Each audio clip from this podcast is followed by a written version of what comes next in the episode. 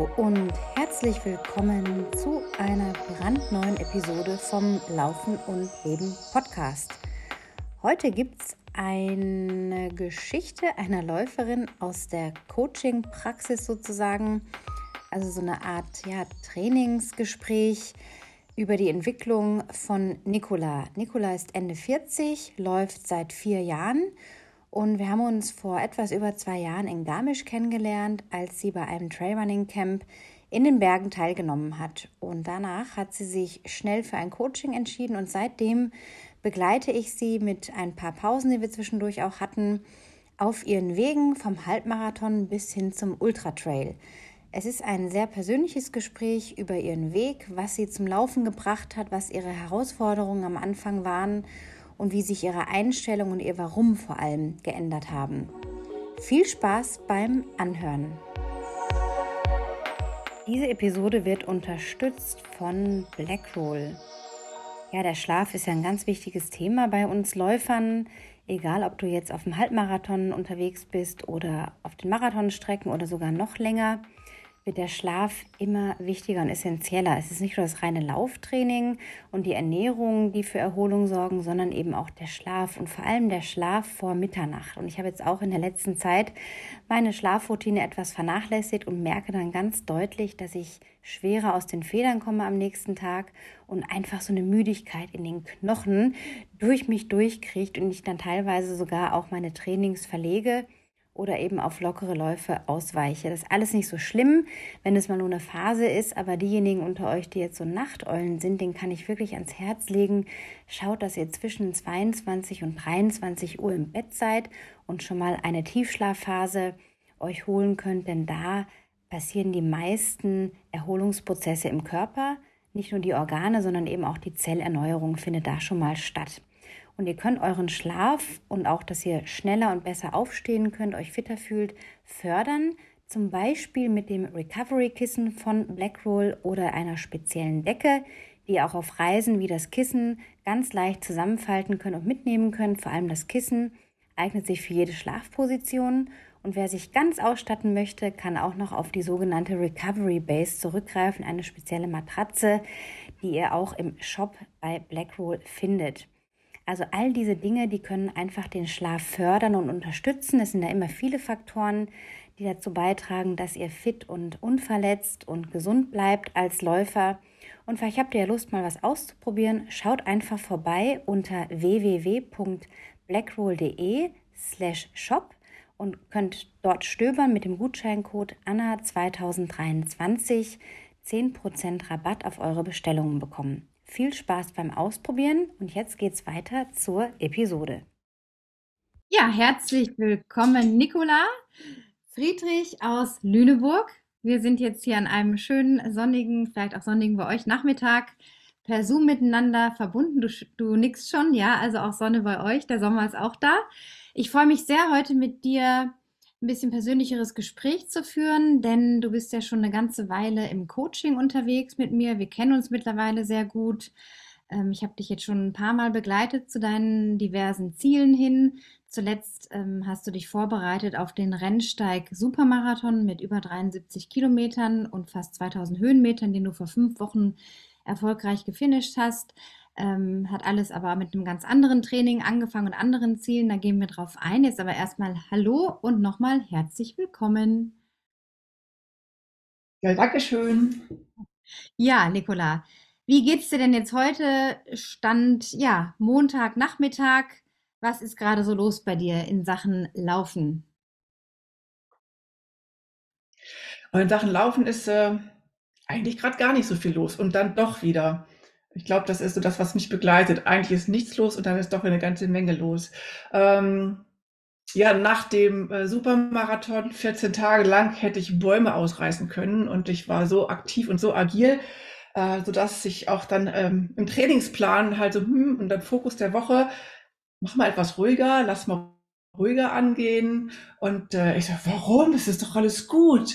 So, und dann waren 14 Tage rum und es war beruflich auch noch eine Zeit äh, in diesen 14 Tagen, die war sehr anspruchsvoll. Die war so gut wie abgeschlossen und als hätte jemand den Schalter umgelegt, war bei mir die Luft raus. Und äh, das zu akzeptieren, fällt mir ja schwer. Mhm. Da mich auf meinen Körper einzulassen, auch auf die Signale. Und insofern ähm, bin ich da ganz dankbar, dass ich da aufgefangen werde im Coaching mit dem Trainingsplan und wir genau da ansetzen, wo ich das gerade, also bei dem ansetzen, was ich so brauche. Also von daher ähm, ist es gerade ruhig, ruhig gewesen, die letzten zwei Wochen. Und mit Blick auf die neue Laufwoche, die anfängt, ähm, ja, rufe ich mich jetzt wieder ein in meinen alten Trainingsrhythmus. Ja, und du darfst wieder etwas mehr und ein bisschen intensiver laufen. Ja, wir kommen gleich noch so zu, dein, zu den Details deines Supermarathons, möchte noch ein paar Schritte zurückgehen im wahrsten Sinn des Wortes zu deinen Laufanfängen 2019. Du hast ja eine recht sportliche Kindheit und Jugend verbracht mit Turnen, Tennis, Volleyball, Lemi oder Lemils, wie auch immer das heißt, äh, Fitnesstraining aus den USA stammt das, glaube ich, Wandern, Radfahren. Also du warst letztendlich schon immer sportlich unterwegs.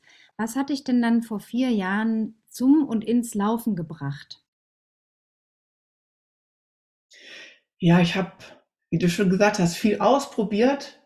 Das Irre ist, dass ich halt aber nichts lange so betrieben habe und beim Laufen bin ich hängen geblieben. Also wie das alles begann, ist auch eine, ja, vielleicht eher ungewöhnliche Situation. Ich war zur Physiotherapie und ich weiß doch genau, es war ein Montag und ich war ganz, äh, ja, mit Blick auf den Dienstag und auf einen langen Arbeitstag und mit ganz viel rumsitzen, eher unzufrieden. Und dann sagte meine Physiotherapeutin, dann kommen Sie doch morgen mit mir laufen. Hm? ja, kommen Sie mit zur Laufgruppe und wir laufen gemeinsam.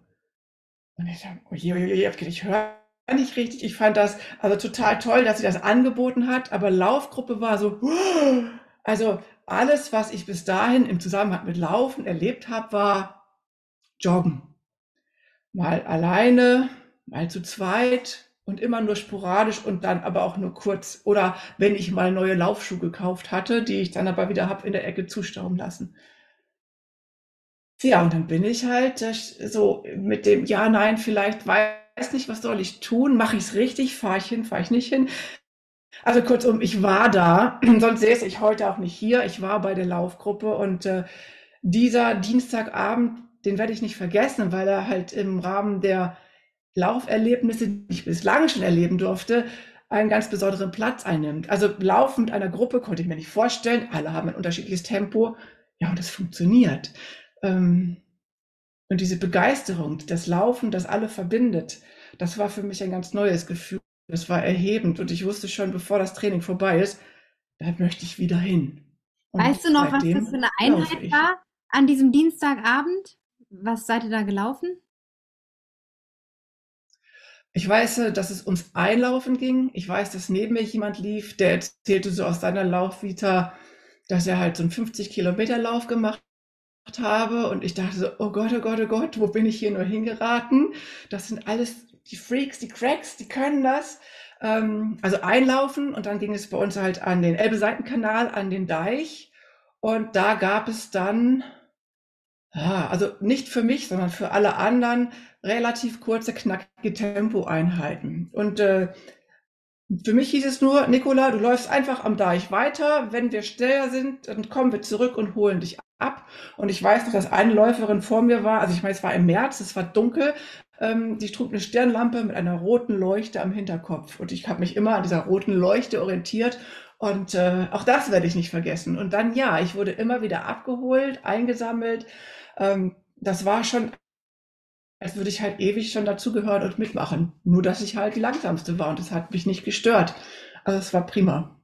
Wie ging es denn dann weiter für dich in deiner Entwicklung in diesem Jahr noch? Also wie hast du dich dann so gesteigert in dem Umfang der Intensität? Wie ging das? Ja, ich bin dann regelmäßig dienstags zum Laufen. Dann habe ich äh, so rausgehört, dass es sinnvoll sei, in den ganzen Gesprächen mehrmals die Woche zu laufen. Da habe ich mich dann gefragt, boah, wann soll ich denn das noch machen? Ähm, ja, und irgendwann habe ich dann halt auch noch mal an einem zweiten Tag die Woche die Laufschuhe angezogen und habe alleine eine Runde gedreht. Und dann waren so zwei Termine, die sich so etabliert hatten. Ja, und äh, mit der Zeit kriegt man also mit, worüber die anderen sprechen. Volksläufe, zehn Kilometer, längere Distanzen. Und äh, ich habe dann auch so gedacht, ja, es ist ja so gut und schön vor mich hinzulaufen. auch mit der Gruppe zu laufen, aber es wäre schon mal so Ziel, wäre doch mal, mal gucken, was da so geht. Und äh, dann weiß ich noch, dass eine Läuferin berichtete, äh, die sagte sowas wie, ach, wisst ihr noch, wie schön das war in Berlin, als wir als Gruppe da waren und dass wir alle in dieser Gruppe den Halbmarathon gelaufen sind. Und das fand ich so beeindruckend. Jemand so mit strahlenden Augen von einem Lauf-Event äh, berichtet. Das hat mich gepackt. Ich dachte, das möchte ich auch. Und dann war der Gedanke geboren, also er war noch nicht ausgesprochen, aber er war geboren, ich traue mich mal an eine lange Distanz ran. Keine Ahnung, ob das klappt, aber vornehmen kann ich es mir mal. Das war so der Ansatz. Den Halbmarathon dann quasi über ein Jahr später, ich glaube im April findet der immer statt in Berlin, der Halbmarathon. Warst du dann an der Startlinie, hattest dich dann auch das ganze Jahr vorbereitet? Hattest du denn am Anfang so typische Läuferverletzungen oder hast du dich relativ ähm, gleichmäßig entwickelt und hast nicht gleich so übertrieben, was ja oft so ein Fehler ist am Anfang? Wie ging es dir da? Hm, ich glaube schon, dass ich es übertrieben habe, so im Rückblick. Also zu der Zeit selbst habe ich das gar nicht wahrgenommen. Es war alles ja neu für mich. Ich habe das alles aufgesogen. Ich habe nach Trainingsplan trainiert, den ich äh, bekommen habe. Ich hab, wenn ich selbst für mich trainiere, weiß ich ja gar nicht, worauf ich achten muss. Und ich bin so ein Mensch, der ist dann halt auch ja durchaus im Extrem unterwegs. Also ob jetzt äh, ein selbstgeschriebener Trainingsplan, also auch heute noch ein No-Go, oder ein Trainingsplan, den halt ein Experte aufstellt. Ähm, ich habe trainiert, was das Zeug hält. Wenn da steht 10 mal 400 Intervalle, dann egal, Gas geben. Also ich habe äh, das Laufen dann auch so betrieben. Ja, ich bin im roten Bereich, roten Bereich gelaufen, im Luftschnappermodus, wie ich das nenne. Mir war häufig duselig, aber wenn es auf dem Plan steht, machen. Das ist mein Ansatz. Also wenn ich das schwarz auf weiß vor mir liegen habe, dann äh, ja, bin ich letzten Endes so. Ähm, ich musste dann auch feststellen, dass mein Kopf das gerne möchte, aber der Körper ja auch mitgenommen werden sollte. Und selbst wenn der Kopf das immer noch will und der Körper nicht mehr folgt, also kurzum, irgendwann hatte ich Knieprobleme. Und dann war ich wieder bei der Physiotherapie und äh, habe das natürlich auch wegignoriert über lange, lange Zeit und auch immer wieder, weil ich ja laufen wollte und weil ich mir dieses Ziel gesetzt hatte. Ja, also ich war schon in so einer Sackgasse, muss ich sagen, mit Blick auf meine Halbmarathon-Vorbereitung. Es ist dir dann trotzdem gelungen mit dem Halbmarathon, ein Jahr später. Dann wiederum ein Jahr später, genau vor zwei Jahren, im Mai 21, warst du eine von äh, elf oder zehn Teilnehmerinnen waren es, glaube ich, beim Trailrunning Camp, gerade so in der Corona-Zeit, als dann wieder so ein bisschen die Lockerungen stattfanden und wir lernten uns kennen. Und ich war, muss ich echt sagen, im Nachgang beeindruckt, dass du so einen langen Weg auf dich genommen hattest, ne, von Lüneburg nach Garmisch und mit Trailrunning jetzt noch gar nicht so firm warst, halt einfach neugierig warst da drauf. Ja, und wir lernten uns also so kennen in der Gruppe und es sind ja immer so bunt gemischte Frauen. Jede bringt eine andere Laufgeschichte und Lebensgeschichte mit und ich glaube, am ersten oder zweiten Abend kamen wir dann auch ins Gespräch darüber, dass du meintest, ja, irgendwie stagniert das gerade alles so bei dir. Du kommst nicht so richtig vom Fleck und das Knie war dann da auch schon ein Thema. Und äh, so kamen wir dann später noch ins Coaching zusammen. Was du aber noch, woran du dich noch erinnerst, was du mir gerade im Vorgespräch auch gesagt hast, war, am zweiten Tag, glaube ich, haben wir die längere Trail-Lauftour gemacht mit einer Hütteneinkehr und da hast du andere Erinnerungen, was da noch so an Gesprächen lief und wie es dir letztendlich da ging, dass du entschieden hast, du musst jetzt was anderes probieren. Ja, ich fand das auch total spannend, auch in dieser Konstellation im Camp. Also du hast es gerade eben schon gesagt, äh, Frauen mit einem und demselben Interesse, alle unterschiedliche Geschichten. Und das hat nochmal diesen, dieses Sackgassenempfinden, was ich für mich hatte, mit dem damaligen aktuellen Trainingszustand nochmal so in den Vordergrund gerückt. Und äh, ich habe festgestellt, das kann es nicht sein. Es, es gibt doch bestimmt noch was anderes und ich sollte vielleicht mal was anderes ausprobieren. Und genau bei diesem äh, Treffen oder bei dieser Pause oben auf der Hütte, als wir dann wieder runter sind, haben wir dann halt, äh, habe ich das Gespräch nochmal gesucht und habe nochmal gefragt und habe äh, so meine innere Wahrnehmung äh, beschrieben. Das weiß ich noch. Ich habe gesagt, also, Anna, ich laufe irgendwie gegen eine innere Hürde an. Dann hast du mich noch mit großen Augen angeguckt. Dann habe ich, hm, erkläre ich nochmal. Ähm, es ist so, als laufe ich mit angezogener Handbremse. Und äh, dann ergab sich so, ja, daraus das eine oder andere und du hast gesagt, äh, ich könnte ja auch mal über das Coaching nachdenken. Coaching war mir ein Begriff, aber Coaching im Zusammenhang mit Laufen war für mich wieder so, hä? Also wieder Neuland. Und ähm, wir haben uns dann aus diesem Gespräch quasi äh, getrennt, verabschiedet. Also wird ja weitergelaufen, aber das Gespräch war mit den Worten beendet. Ich könne ja mal drüber nachdenken und auf der Homepage nochmal gucken. So. Und äh, ich hatte ja auf der Rückfahrt wieder viel Zeit zum Nachdenken und habe geguckt und ich habe dann dieses, ich weiß es gar nicht, das rundum sorglos Paket habe ich es für mich genannt. Du nennst es ja anders. Ähm, dann auch direkt für die Zeit nach dem Camp bis zum Halbmarathon in Berlin auch gebucht. Und da sind wir eingestiegen ins Coaching. Ja, es war ein sehr intensiver Sommer dann. Das bist ja im Sommer dann auch eingestiegen, ähm, wo du letztendlich den ganzheitlichen Ansatz auch kennengelernt hast. Du hast dich dann auch verabschiedet von dem äh, sehr, sehr harten Training oder dieser Überzeugung, es muss sich sehr hart anfühlen, dann war es gut und es wird halt einfach durchgeballert, wenn es da steht. Wir mussten erstmal so ein Schrittchen zurückgehen bei dir und ein bisschen zurückrudern und so ins Fühlen und ins Spüren vom Laufen kommen. Und äh, ja, wir können jetzt wirklich sagen, nach zwei Jahren äh, bist du völlig unverletzt, fit. Du hast dich gesteigert von Halbmarathon auf 74 Kilometer in zwei Jahren. Du zeigst, dass es möglich ist. Du hast äh, dich nicht kaputt gelaufen. Und das ist natürlich immer so das Ergebnis von sehr viel Arbeit. Also du hast ja auch mit ganzem Herzen dich da eingebracht, deine Energie da reingesteckt. So, was war denn jetzt für dich so in der ersten Coaching-Phase vor zwei Jahren? In Vorbereitung auf den Halbmarathon so deine wichtigsten Lektionen oder das, was du aus dem Training, aus dem Coaching für dich so mitgenommen hast? So ein, zwei Aspekte, die dir vielleicht besonders in Erinnerung geblieben sind. Also das, was das Coaching damals für mich, was es mir bedeutet hat, was es heute auch noch ist, es ist ein, ein Rahmen, der ganz individuell auf mich und meine Bedürfnisse abgestimmt ist. Und das fängt ja schon an bei der Frage, wann kannst du trainieren, wie viel Zeit hast du die Woche, ähm, aber auch mit der Flexibilität, dass man auch von Woche zu Woche ändern kann. Wobei ich halt jemand bin, äh, die braucht schon den Rahmen, die braucht ihre Trainingstage. Wie vorhin schon gesagt, wenn das mal nicht so ist, dann ist schon wieder so, wow, wo ist mein Rahmen? Ähm, das ist ein Punkt. Ich finde es auch für mich, es ist eine große Stütze, wenn ich einen Trainingsplan äh, von Woche zu Woche bekomme, der halt auf meinen aktuellen Stand abgestimmt ist. Das hat mir sehr viel äh, Sicherheit gegeben. Und diese Sicherheit war für mich am Anfang ganz, ganz wichtig. Und du hast es auch schon angeschnitten. Ich musste erst mal lernen, äh, ähm, in mich hineinzuhorchen, hineinzuspüren und auch auf das, was schon da ist, zu vertrauen. Weil ich immer gedacht habe, ich muss immer schöner, schneller, größer, bunter weiter und man kann es ja unendlich steigern ähm, dieses, diese Basis haben und diese innere Mitte, daran haben wir ganz stark gearbeitet. Und das war für mich ja auch ganz wichtig, ein Fundament zu haben, auf dem ich dann aufbauen kann. Würdest du denn sagen, dass sich dein Warum, also warum du läufst, äh, dass sich das so geändert hat in der ganzen Zeit, jetzt von deinen Anfängen vor vier Jahren und jetzt? Was fällt dir dazu ein? Mhm. Es hat sich geändert und es hat sich nicht geändert. Das ist gemein, ne? immer Nicola mit ihren beiden Punkten. Ähm, also es hat sich dahingehend nicht geändert, dass ich das Laufen liebe, dass ich die Bewegung liebe, dass ich es unendlich genieße, äh, im Grünen unterwegs zu sein, Wald, Wiesen, ganz gleich. Asphalt ist jetzt nicht so meins.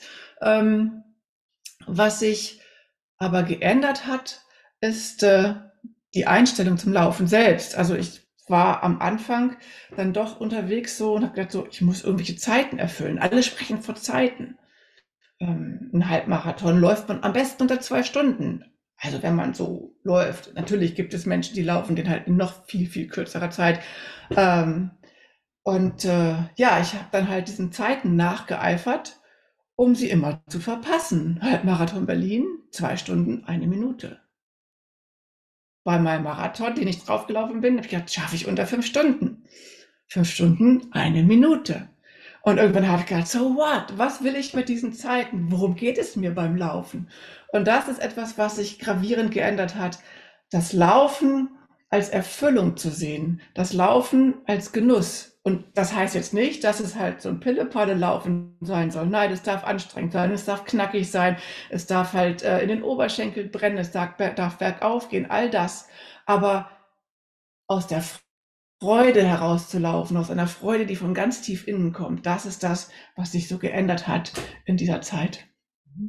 Ja, es ist auch mal ganz schön äh, ablesbar an deinen Kommentaren. Wir haben immer so ein Wochenfeedback, wo du halt auch schreibst, was dir gut getaugt hat, was nicht so gut lief. Und äh, das sprudelt immer aus dir raus. Und das ist eben so ganz schön zu sehen, auch die Entwicklung, wie sich so, äh, wie sich die Widerstände aufgelöst haben und du einfach ganz bei dir laufen kannst, ganz in Kontakt mit dir sein kannst. Und das Laufen wirklich auch zum Lifestyle dazugehört für dich. Und ähm, du musst auch dazu sagen, dass du natürlich, äh, so wie du auch strukturiert bist als Person, du hast einen Vollzeitjob als ähm, Gymnasiallehrerin, du bist sehr eingespannt in diesen Arbeitsmodus natürlich auch, hast viel Verantwortung.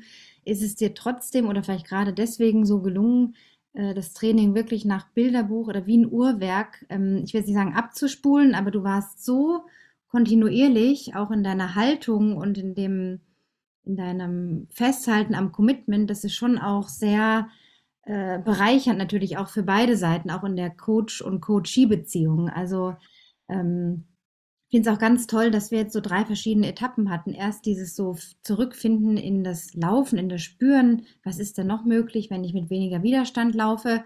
In der ersten Phase das rundum sorglos Paket, dann ging es in Vorbereitung auf den Rennsteig Marathon letztes Jahr und dann hast du eine kleine Pause gemacht und kamst dann im Herbst letzten Jahres 22 wieder auf mich zu. Du, ich habe da was vor, Anna. Was Größeres. Es soll jetzt der Supermarathon sein. Was hat dich denn so gereizt, diesen Sprung von einem Marathon auf einen 74er zu machen? Als erstes mal gefragt. Ja, das Laufen und das aus Freude herauslaufen. Du hast gerade gesagt, äh, das, das sei so ein, ein Bilderbuchzustand. Ich nehme das für mich gar nicht so wahr. Es ist für mich das Bedürfnis zu laufen, ähm, das Bedürfnis auch im Alltag zu laufen. Durch das Laufen kann ich eine, eine mir wohltuende Distanz zu meinem Beruf, zu den Anforderungen im Beruf aufbauen. Ich kann Energie tanken durchs Laufen. Und das ist das, was, äh, ja, was mich erfüllt. Und äh, vor dem Hintergrund war das schon wie soll ich das sagen? Beim Halbmarathon. Ich war am Ziel und der Gedanke war, wenn du das geschafft hast, wie ist es mit dem Marathon? Und als ich dann beim Marathon ins Ziel gekommen bin, äh, das hat auch nicht lange gedauert, da wusste ich aus mir heraus, ich möchte es probieren, diese lange Distanz von 73,9 Kilometern zu laufen. Das ist äh, ja ein Bedürfnis, es ist mehr als ein Wunsch. Also es ist wirklich ein Bedürfnis äh, herauszufinden und auch zu erspüren, Schafft mein Körper das? Wie schafft er das? Ähm, ja, meine innere Mitte durch das Laufen zu finden und halt auch über diese lange Distanz, diese innere Mitte aufrechterhalten zu können. Ja, wir haben uns dann jetzt, wie gesagt, seit November mehrere Monate vorbereitet. Was sagst du denn im, im Rückblick sind die, die wichtigsten Einheiten oder Trainings, die dir auch so das nötige Selbstvertrauen nochmal geschenkt haben, weil es ist ja doch eine andere Nummer, nochmal 30 Kilometer mehr zu laufen. Mein erster Gedanke war gerade, ich sage jetzt einfach alle, alle Einheiten, ähm, weil ich alle genossen habe. Also jeden Schritt, auch so im Rückblick, das habe ich festgestellt. Wir haben ja im November, glaube ich, angefangen und es ist eine lange Zeit, aber es war nicht einmal so, dass irgendwie die, diese, diese Spannung, also diese positive Spannung, die man halt muss. Ein Spannungsbogen, der ist nicht einmal abgefallen. Es gab schon Trainings, ich so jetzt halt noch, kriege ich das hin, zeitlich, es wird eng. Okay, egal, ich mache das jetzt, Laufschuhe an und los. Und hinterher weiß ich, dass ich einfach nur glücklich gewesen bin, dass ich halt das Training nicht habe ausfallen lassen und gelaufen bin. Das war, also diese Kontinuität, die ähm, durch das Coaching dann halt zustande kommt.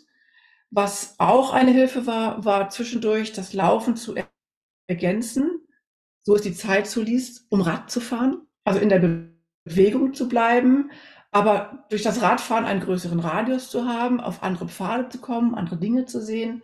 Ähm, das fand ich ganz, ganz wichtig in dem Zusammenhang. Und dann gab es noch so im Prinzip drei zentrale Punkte.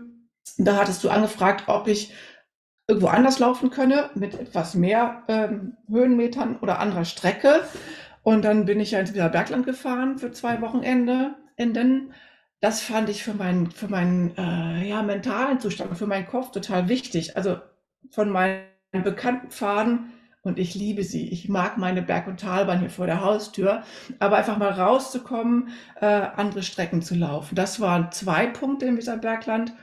Und dann mein Gedanke, ja, also die Experten, die machen ein Trainingslager. Warum mache ich das nicht? Also warum kein Camp für mich? Und ähm, dann haben wir drüber gesprochen und ich habe gesagt, es ist jetzt urselig kalt oder es geht halt so langsam erst in die äh, ja, hellere Jahreszeit. Ich würde gern ins Warme. Und die Idee war geboren und ich bin halt zu dir nach Madia gekommen zum Laufen. Und das hat auch nochmal äh, mit diesem intensiven Training, mit dieser engen Betreuung ganz, ganz viel ausgelöst. Und ich weiß doch, dass ich am Strand stand und irgendwann gesagt habe, wow, ich habe den Lauf in den Beinen, das traue ich mir körperlich zu. Ja. Ich habe gesagt, du Anna, aber mental, mental muss ich noch arbeiten. Das merke ich jetzt. Da ist noch äh, ganz viel Potenzial, was ich nicht so liegen lassen kann. Und da ist mir klar geworden, dass man für eine so lange Distanz ähm, nicht nur körperlich äh, gut aufgestellt sein muss, sondern halt auch mental. Und das war auch nochmal so ein, ja, eine zentrale Erkenntnis. Vor allem haben wir in Maria gar keine großen Höhenmeter gehabt, außer einmal äh, am Friedhof, wo es so einen kleinen Anstieg hochging und du da mehrere Male hochlaufen musstest. Ähm, aber ansonsten war das Training ja so ein Feinschliff, auch äh, ja körperlich so eine, so eine Resilienz eben aufzubauen und auch zu erkennen, äh, es braucht jetzt gar nicht, äh, wenn jetzt auch jemand zuhört und selbst auch im Flachland wohnt, wie du ja auch mehr oder weniger, es ist durchaus möglich, ein Ultra mit fast 2000 Höhenmetern auch ohne viel Berge drumherum zu haben, ähm, zu Ende zu bringen. Ja, gerade dieser mentale Aspekt war dir ein besonderes Anliegen. Du hast dich dann eingehend mit Mentaltraining beschäftigt, hast ein Buch gelesen, hast dich da einfach sehr auch sehr selber weitergebildet. Was waren denn dann letztendlich neben dem Mentaltraining und dem Lauftraining als solchem für dich noch weitere Erfolgsfaktoren, sage ich mal, die zu deinem Finish beigetragen haben beim Rennsteig? Ja, vielleicht noch eine Ergänzung vorab zum Mentaltraining. Ich habe, nachdem ich dann halt äh, von meinem Camp in Madia zurück war, angefangen zu meditieren. Ganz, ganz gezielt auch mich in der Meditation mit diesem Lauf beschäftigt. Und das hat mir ganz viel Ruhe gegeben. Das hat mir innere Kraft gegeben. Das hat mich auch nochmal bestärkt in dem, was ich dann letzten Endes da vor mir habe und um das zu bewältigen. Und, und ein anderer Punkt, ähm, der halt jetzt gar nicht so sehr mit mir zu tun hat. Denn ich denke, wenn jemand, also wenn man etwas wirklich, wirklich möchte, dann, äh, dann setzt man auch alles dran, das umzusetzen. Und äh, auch wenn ich halt, also wie jede Läuferin, wie jeder Läufer auch, wenn man auf die Distanz geht, auf die Strecke geht, das alleine bewältigen muss, es geht ja nichts ohne Support. Und das finde ich ist doch ein ganz, ganz zentraler Punkt.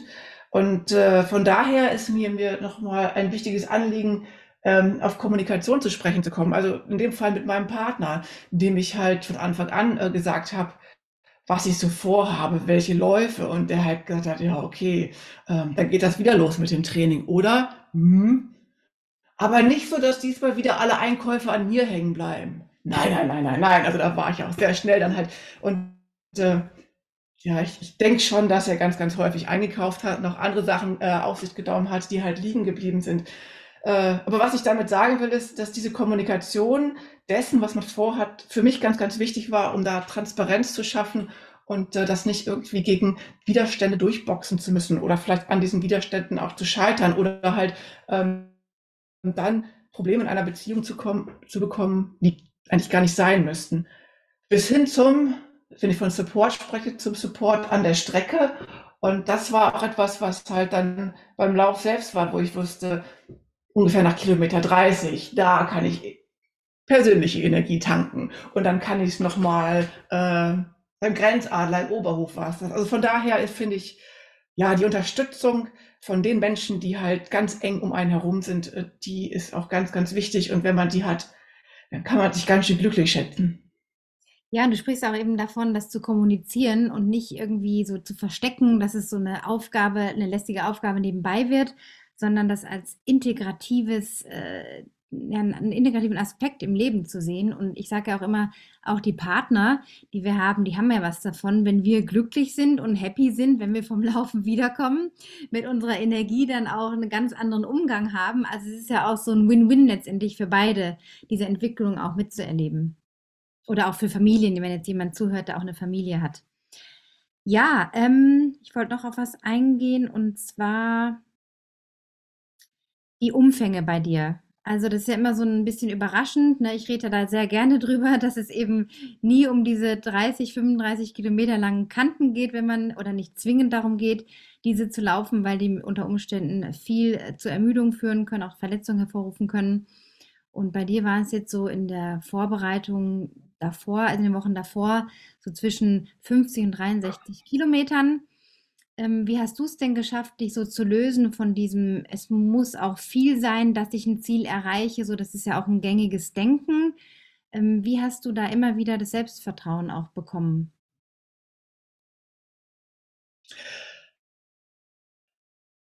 Ja, das muss viel sein. Also so in, in meinem Umfeld, diejenigen, die wissen, dass ich laufe, die sagten auch so was wie, oh, auf diese langen Strecken, diese ewigen Distanzen, da hätte ich ja gar keinen Bock.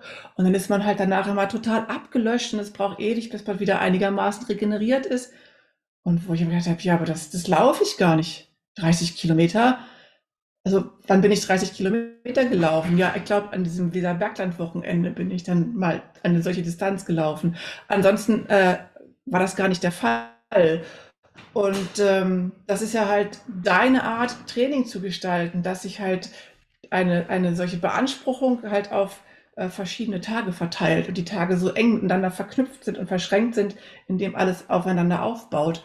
Und das äh, wiederum zu wissen, dass es mir gut tut, dass mein Körper damit wunderbar zurechtkommt ähm, und ich eben nicht abgelöscht in der Ecke hänge und auch, wie gesagt, keine ähm, körperlichen Einschränkungen mehr hatte.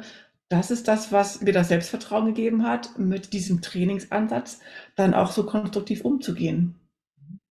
Ja, und du warst ja strikt auch bei vier Läufen in der Woche, ne? Also das war ja auch so ein, ein Ding von dir, dass du einfach gesagt hast, das sind meine Tage, weil du es vorhin auch angesprochen hast, diese Struktur ist ganz wichtig, auch dann sich selber da treu zu bleiben und jetzt nicht noch was draufzupacken, nur dass man es für, fürs gute Gewissen vielleicht hat. Und das hat ja total funktioniert. Also du zeigst ja mit deinem Beispiel auch wirklich, es funktioniert, wenn man sich darauf einlässt. Ähm, wenn jetzt auch Menschen zuhören und ab und zu mal Motivationsprobleme haben, so, das kennt ja jeder Läufer mal. Hast du da einen Tipp oder was hat dir jetzt speziell, wenn du mal so ein kleineres Tief hattest und überlegt hast, oh, jetzt noch und soll ich noch und das Wetter, hm, was holt dich da raus oder was ist dann der, der Hebel, der dich dann ins Laufen bringt? Boah, ich denke, das ist bei mir ganz, ganz stark, ja, intrinsisch motiviert. Äh, ich muss erstmal für mich über diesen kleinen, der ist in dem Fall auch wirklich nicht groß, diesen kleinen inneren, inneren Schweinehund, den muss ich irgendwie äh, bändigen. Und meistens ist das dann schon in dem Moment, wenn ich die Laufschuhe anziehe und geschnürt habe. Das ist der Punkt. Ähm, es ist alles gut und es passt schon. Also ich bin dann gedanklich schon auf der Strecke und weiß, wie das Laufen auf mich wirkt und was es mir Gutes gibt. Ähm, das ist meine Motivation. Also ich mache da gar keinen Zauber oder keine großartigen Sachen oder keine Rituale. Ähm, ja, es gab Tage, da habe ich dann auch mal so ein bisschen vor mich hingebrummelt. Also ich mag es zum Beispiel gar nicht loszulaufen, wenn es regnet. Also wenn ich nass werde, während ich unterwegs bin, ist mir das total egal. Aber wehe, es regnet und ich will los. Ähm, gut, dann brummel ich dann halt durch die Gegend, versuche zu schieben, zu tauschen, mache noch irgendwas anderes, bevor ich laufe. Und wenn es gar nicht geht, ja, also Laufschuhe an und los. Und äh, zu wissen, was mir Gutes widerfährt, wenn ich unterwegs bin, das ist meine Motivation. Anders kann ich es gerade gar nicht sagen. Ja, ist total hilfreich, denke ich, wenn man das jetzt anhört. Ähm, und auch in diese Einfachheit des Laufens zurückzugehen, wie du sagst, nicht so ein Brimborium zu machen und tausend verschiedene Sachen, sondern es geht darum, einfach ins Laufen zu kommen und der Spaß kommt dann von alleine. Ich erinnere mich auch noch, dass wir sogar einen Regentag hatten, als du in Madia warst. Wir sind bei Regen los und sind dann noch mehr in den Regen gekommen. Aber da war natürlich das, äh, ja, musste einfach noch sein, das Training. Ja, jetzt zurück nochmal zum Rennsteig. Du hast den gemeistert vor wenigen Wochen. Dir geht es nach wie vor auch sehr gut nach dem kleineren Tief, was du da hattest, auch körperlich, was auch normal ist, dass so eine Müdigkeit nochmal später einsetzen kann. Was hast du denn jetzt so im, im Rückblick darauf noch so fürs Leben mitgenommen, außer dass du weißt, du hast diese grandiose sportliche Leistung geschafft für dich? Was ist so auf anderen Ebenen vielleicht noch passiert, was du an dir feststellst? Ich habe an ein Vertrauen gewonnen, was meine Fähigkeiten anbelangt, Sachen auszuhalten. Das klingt jetzt so fürchterlich, fürchterlich negativ, das meine ich gar nicht, aber äh, in der Lage zu sein, über einen langen Zeitraum ähm, in einer derselben Situation zu sein. Jetzt frage ich mich gerade, ob ich gerade die passenden Worte habe. Denn ich war nicht eine Sekunde auf dem Lauf in einer und derselben Situation, weil ich es so genossen habe, was um mich herum passiert ist letzten Endes. Ähm, aber zu wissen, dass man Belastungen über eine lange Zeit aushalten kann, dass das körperlich geht, dass das mental geht, das finde ich schon ganz beeindruckend. Wobei der Begriff der Belastung auch wieder sehr negativ klingt. Für mich ist das Laufen ja in dem Sinne keine Belastung, weil ich herauf Freude daraus ziehe. Und nichtsdestotrotz belastet die Bewegung über eine so lange Zeit ja den Körper und auch den Kopf. Das ist das eine. Ähm, es hat sich noch für mich getan. Also ich bin insgesamt ruhiger geworden, wenn es um die Umsetzung von Zielen geht. Ich hatte ja vorhin schon gesagt, ich bin gerne ein Mensch, der möchte mit dem Kopf durch die Wand und nimmt die Brechstange und das muss alles am besten gestern schon passiert sein und nicht erst jetzt und schon gar nicht morgen oder übermorgen. Ähm, also ich habe immer noch Ziele. Ich würde sagen, ich bin auch immer noch sehr geradlinig, wenn es um diese Ziele geht, aber die Art und Weise, äh, diese Ziele zu erreichen, also mir auch mal einzugestehen, ich kann einen Umweg machen, ohne das Ziel aus den Augen zu verlieren. Und ich kann, Achtung, jetzt kommt ein Wort, das kannte ich auch lange Zeit nicht, jetzt kommt eine Pause auf dem Weg, um ein Ziel zu erreichen.